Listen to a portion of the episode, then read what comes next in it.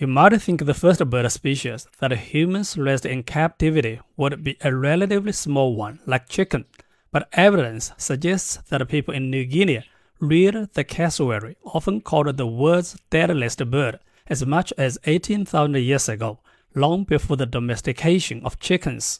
The remains of cassowary eggs and bones at archaeological sites in New Guinea indicate that people gathered the eggs possibly allowing the more mature eggs to hatch into chicks.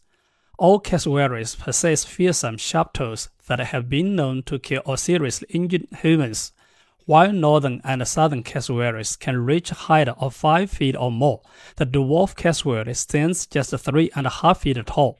Researchers suspect that by collecting nearly hatched cassowary eggs, probably from the dwarf cassowary, people could have easily reared their chicks.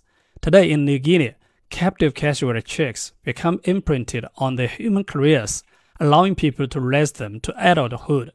Cassowaries may not be the catalyst of birds, but people found a clever way to live beside them long ago.